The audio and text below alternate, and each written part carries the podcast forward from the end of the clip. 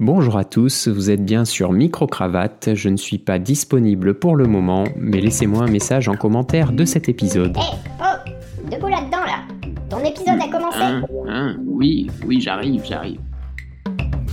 Bonjour à tous, désolé, je viens de me lever du pied gauche. Mais il n'y a aucune raison d'être de mauvaise humeur puisque tout le monde devient très gentil, de gré ou de force. Par intérêt, pour se coller une étiquette morale, se donner bonne conscience, se différencier des concurrents en tentant de démontrer que business et éthique peuvent être compatibles, on a tendance à se méfier de ce concept chez les géants, mais pourquoi pas? Ou sous la contrainte de nouvelles réglementations, ou encore sous la pression des concurrents aux keynotes les plus politiquement corrects. Nous allons d'abord retracer un bref historique des positions de chacun, État et GAFA principalement, puis voir ce qui peut bien leur faire quitter le côté obscur. Commençons par les États-Unis, qui depuis le 11 septembre 2001 ont mis en place différents programmes de surveillance de masse, révélés ensuite par des lanceurs d'alerte tels qu'Edward Snowden, ex-employé de la CIA et de la NSA, et William Bainey, ex-directeur technique de la NSA. Pas top, les États-Unis. La Chine, pour sa part, a instauré un crédit social, encore en phase de test, basé sur une surveillance de masse et conditionnant les droits des citoyens.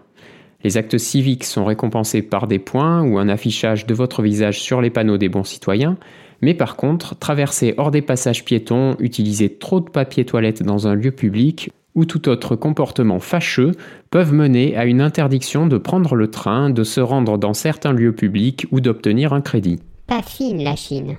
Mais heureusement, nous sommes en France. Bon, on a les radars routiers et les permis à points, les bonus-malus des assurances, une indiscrétion particulière sur nos finances, notre patrimoine et notre état de santé avant d'obtenir un crédit, des états d'urgence devenant des états permanents, permettant de faire passer des mesures exceptionnelles dans les lois. Tu vas un peu loin, là, non? Non, souviens-toi, suite aux attentats de 2015 a été promulguée la loi relative au renseignement, permettant la collecte d'informations de connexion et de communication via des dispositifs d'écoute installés chez les opérateurs de téléphonie et les fournisseurs d'accès à Internet. Mais, je cite, sans procéder à l'identification des personnes concernées par l'analyse des données autres que celles suspectées de terrorisme. Selon l'article L851.4, si les numéros des articles vous font rêver. Comprendre donc que les données analysées ne sont pas seulement celles des suspects. Puis on a eu un état d'urgence pendant deux ans à la suite des attentats de novembre de la même année, qui a été relayé en 2017 par la loi SILT, qui permet de conserver des mesures exceptionnelles hors état d'urgence, donc entre autres une possibilité de traitement accru de nos données personnelles. Et donc, où est le problème? Le problème, c'est qu'il n'y a pas de problème. On n'a donc pas conscience d'un danger potentiel. Vas-y, fais-moi peur. On ne peut pas prévoir la tournure que ça pourrait prendre avec un autre gouvernement ou certains événements. Comme? Des attentats suivis de nouvelles lois, un petit Covid et son application officielle, ou des manifestations survolées de drones. L'expérience montre qu'en France, ces exemples se révèlent sans conséquence, et ce n'est sûrement pas l'intention du gouvernement, mais tout est techniquement en place si l'on voulait déclencher une surveillance de masse. Petite pensée pour la Chine. Du côté des GAFA, nous sommes au royaume des big data, qui sont les données stockées massivement pour faire du machine learning, c'est-à-dire nourrir les intelligences artificielles. Et bien sûr pour la publicité ciblée. Le business de Google et Facebook est basé sur ce ciblage publicitaire, ils dépendent donc fortement de la collecte des données de leurs utilisateurs. Les trois autres des GAFAM, au contraire, vendent à l'origine du matériel informatique pour Apple et Google, et pour Amazon des livres. Ces rayons se sont depuis légèrement diversifiés. Bien qu'ils s'en servent aussi largement avec leurs assistants vocaux notamment, leur fonctionnement n'est donc pas tributaire des données. On comprend donc parmi les GAFAM lesquels seront le plus en capacité de faire des concessions pour respecter notre vie privée. Euh, Jusque-là, tu ne nous as pas donné de grosses bonnes nouvelles, hein Mais si, ça vient. Tout le monde est très gentil, on a dit. Et on va comprendre pourquoi maintenant que je vous ai présenté la situation de 2-3 pions de l'échiquier. Commençons par les États et je pioche la Chine. L'Empire du Crédit Social, l'Empire du Milieu, a émis en septembre dernier une initiative pour la protection des données personnelles. Elle veut instaurer, je cite, des règles mondiales de sécurité des données qui reflètent les souhaits de tous les pays et respectent les intérêts de toutes les parties, selon le ministre chinois des Affaires étrangères Wang Yi. Très prévenant, l'Empire. Oui, mais l'intérêt est certainement de ne pas subir les restrictions imposées par les États-Unis notamment, Il faut penser à l'affaire Huawei, cette entreprise chinoise au centre de nombreuses polémiques, principalement accusée un peu partout dans le monde d'espionnage à partir de ses infrastructures pour la 5G. Et Wang Yi, pour se défendre, ajoute Certains pays individuels poursuivent de manière agressive l'unilatéralisme. Autour des USA, selon Trump en 2016, Edward Snowden était un espion qui devait être exécuté. Mais Trump, pendant sa dernière campagne, a finalement approuvé les révélations du lanceur d'alerte et a émis le souhait de le gracier. Très obligeant, le président. Snowden en profite pour demander de gracier également Julian Assange, le fondateur de Wikileaks. Mais au bout du compte, aucun des deux ne le sera avant le départ du président. D'autres, par contre, ont profité de la grâce présidentielle, comme Steve Bannon, directeur exécutif de la campagne présidentielle victorieuse de Donald. Pas un gras, ce Trumpy et impliqué dans l'affaire Cambridge Analytica. Pour rappel, cette société a contribué à l'élection du président en collectant les données de dizaines de millions d'Américains présents sur Facebook sans leur consentement afin d'analyser leur profil et ainsi influencer leur choix. Toujours aux États-Unis, le département de la justice a engagé une procédure contre Google pour abus de position dominante en obligeant les propriétaires de smartphones à utiliser son navigateur et son moteur de recherche. Belle initiative, les USA. Accessoirement, Trump accuse en parallèle le GAFA de jouer en défaveur de sa réélection. Bon. On fait une petite pause et je remercie Damien pour sa contribution qui me permettra d'enrichir le contenu à venir. Vous aussi pouvez m'aider de différentes manières. D'une part financièrement, afin de faire vivre ce podcast dans la durée, cliquez sur le lien qui se trouve dans la description de l'épisode pour avoir des détails. N'hésitez pas par ailleurs à relayer l'existence de cette émission sur les réseaux sociaux et à laisser une note au podcast et un commentaire d'encouragement qui nourrira ma motivation à vous informer toujours plus.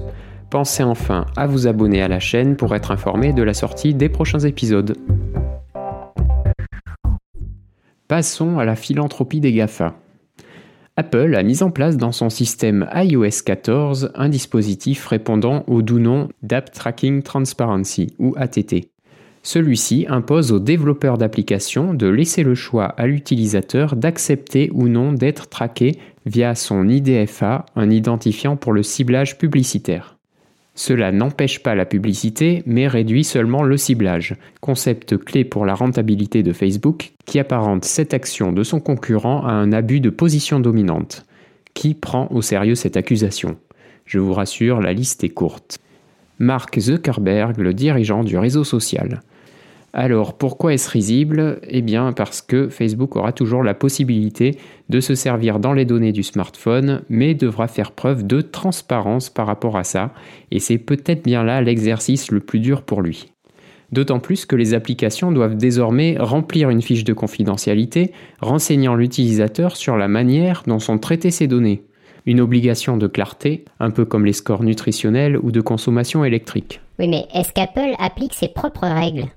Il semblerait, malgré les craintes de la Commission européenne qui l'ont poussé à émettre une mise en garde peut-être inutile envers Apple. La lutte pour la confidentialité n'est pas un coup de tête de l'entreprise, puisque Steve Jobs menait déjà Apple dans cet état d'esprit, et Tim Cook œuvre encore pour l'évolution dans ce sens et prend position dès que l'occasion se présente. En 2015, il a refusé par exemple d'ouvrir exceptionnellement au FBI l'accès aux données du tueur de San Bernardino, de peur sûrement de mettre le doigt dans l'engrenage. Et le 28 janvier dernier, il émet le souhait d'un RGPD américain. Chouette, c'est Apple. Quant à Google, bonne élève, elle remplit peu à peu les fiches de confidentialité de ses applications réclamées par la pomme croquée. Et plutôt que de demander l'autorisation aux utilisateurs de les pister, la société préfère purement et simplement supprimer le pistage de ses applications iOS. Elle souhaite de plus suivre les bonnes actions d'Apple en limitant aussi de son côté le traçage sur les applis Android. Mais pas trop quand même, à la fois pour contenter les utilisateurs et ménager les annonceurs publicitaires dont elle dépend grandement. Du côté des données nécessaires au fonctionnement de ces services, tels que la messagerie Gmail, Google laissera le choix entre utiliser les données personnelles ou profiter de services plus basiques, privés de fonctionnalités telles que le Smart Compose, qui permet une écriture prédictive de vos mails. Et le moteur de recherche va encore plus loin en projetant d'abolir les cookies, en les remplaçant par des flocs. un système ciblant non plus les personnes directement, mais des segments d'audience. Bienveillant ce Google. Mais pourquoi tant de manières? Alors j'ajoute un paramètre, les navigateurs concurrents de Google. Firefox, Safari, Chrome. Ah non, Chrome c'est Google. Étant donné qu'il se soucie de plus en plus de notre vie privée, il bloque désormais les cookies tiers. Il a alors fallu trouver un plan B pour le ciblage, ces fameux flocs. Donc Google, pris en tenaille, plutôt que de gaspiller son temps dans une lutte perdue tôt ou tard, préfère ménager tout ce dont il dépend, Apple, les annonceurs, les navigateurs et les utilisateurs. Microsoft, quant à lui, a créé récemment un score de productivité destiné aux entreprises pour mesurer l'efficacité de ses employés. Évidemment, cela n'est pas très bien passé et l'éditeur a fait marche arrière. Les scores seront donc systématiquement anonymisés pour produire finalement une estimation de l'efficacité globale de l'entreprise. Sympa ce Microsoft. C'est aussi cette entreprise américaine qui a été désignée pour héberger le Health Data Hub, une plateforme française lancée fin 2019 et récoltant nos données de santé à des fins de recherche médicale. Le site précise même Nous offrons à tous les porteurs de projets un accès simplifié et accéléré aux données. Certains pourraient ne pas être d'accord, mais vous avez un numéro de sécu, alors vous êtes obligé de confier vos problèmes de santé à Microsoft et à qui voudra les consulter.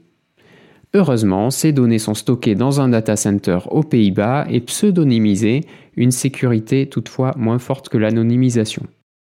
D'un côté de l'Atlantique, le contrat entre la plateforme des données de santé et Microsoft ne permet pas de transfert, sauf, je cite, si la loi l'exige. Et Olivier Véran a signé un arrêté interdisant le transfert des données à caractère personnel hors de l'Union européenne. De l'autre côté, des lois américaines nommées Cloud Act, FISA et Executive Order 12333, obligeant toute entreprise nationale, à la demande des services de renseignement, à un transfert des données, même celles hébergées hors des États-Unis. Mais Microsoft France nous rassure en affirmant qu'il serait, je cite, bien incapable de fournir les données aux États-Unis puisque celles-ci sont chiffrées. Et évidemment, il va gentiment respecter le contrat et l'arrêté français et désobéir aux USA. Bien aimable ce Microsoft. Facebook et sa Cour suprême. À noter que tous les sites où vous trouverez ce terme accolé au mot Facebook y mettront des guillemets. En clair, personne n'y croit. Cette Cour suprême est un conseil de surveillance indépendant, mais créé par le réseau social, chargé d'accompagner celui-ci sur la modération de ses contenus. Il est constitué de 40 membres, juristes, politiciens ou militants d'ONG, et nommé par Facebook. Cool ce Facebook. Le même a mis en place un paramétrage fin de la confidentialité et de la publicité en vue des dernières élections présidentielles aux États-Unis, histoire de ne pas se faire à nouveau taper sur les doigts cette fois-ci. Le choix de l'anonymat de ses utilisateurs a donc bien dû être respecté comme à son habitude. Voilà pour les GAFA sympas. Du côté des petites entreprises, je vous propose seulement un exemple, mais vous trouverez facilement une multitude de cas similaires. Change.org, site de pétition en ligne, annonce abandonner son modèle économique de données personnelles. Alors j'ai une bonne et une mauvaise nouvelle. Je commence par la bonne. Vos données personnelles ne seront plus vendues quand vous signerez des pétitions sur ce site. Et donc la mauvaise, vos données personnelles étaient vendues. Et comme vous veniez signer pour une certaine cause, le site vous fichait avec vos opinions et revendait tout ça pour se financer. Change.org a donc décidé d'abandonner ce modèle économique au profit de dons et de levées de fonds internationales. Bien urbain ce change.org. Tout ça pour dire que même des sites affichant de bonnes intentions peuvent nous réserver de mauvaises surprises. Mais au final, tout le monde est devenu très gentil. Tous? Non, les pirates résistent encore et toujours à notre tranquillité.